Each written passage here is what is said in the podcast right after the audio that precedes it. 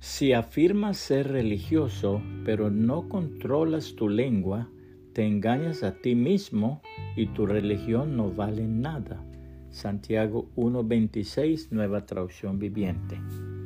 Le quedaba muy larga.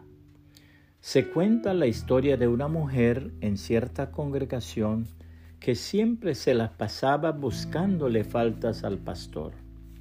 En una ocasión se le ocurrió decirle que las mangas de la toga que él usaba en el púlpito le quedaban muy largas y que ella deseaba recortárselas.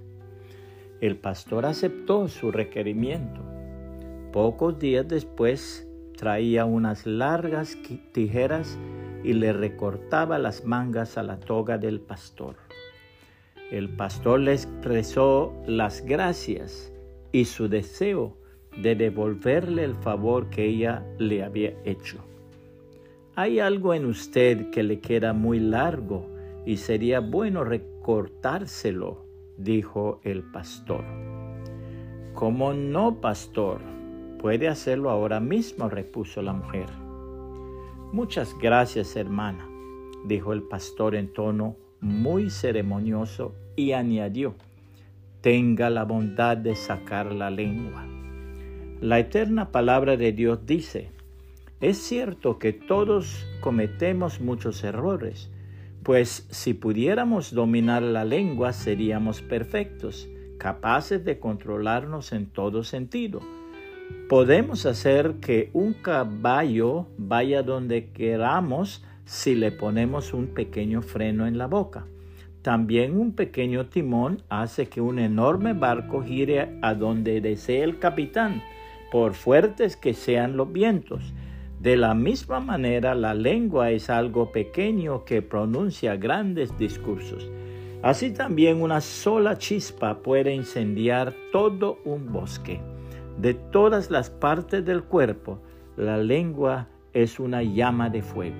Es un mundo entero de maldad que corrompe todo el cuerpo. Puede incendiar toda la vida porque el infierno no mismo la enciende.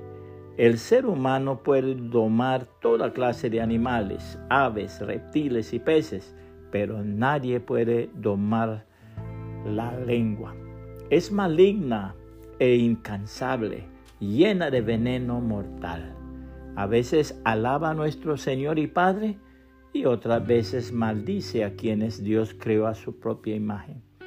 Y así la bendición y la maldición salen de la misma boca. Sin duda, hermanos míos, eso no está bien. ¿Acaso puede brotar de un mismo manantial agua dulce y agua amarga? ¿Acaso una higuera puede dar aceitunas o una vid higos?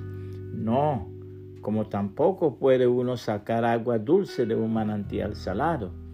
Si ustedes son sabios y entienden los caminos de Dios, demuéstrenlo viviendo una vida honesta y haciendo buenas acciones con la humildad que proviene de la sabiduría.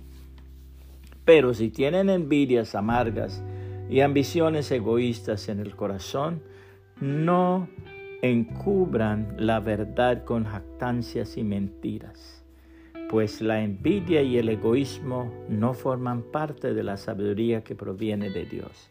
Dichas cosas son terrenales, puramente humanas y demoníacas. Pues donde hay envidias y ambiciones egoístas, también habrá desorden y toda clase de maldad. Sin embargo, la sabiduría que proviene del cielo es, ante todo, pura y también ama la paz. Siempre es amable y dispuesta a ceder ante los demás.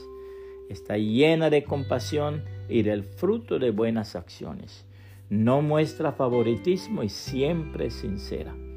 Y los que procuran la paz sembrarán semillas de paz y recogerán una cosecha de justicia.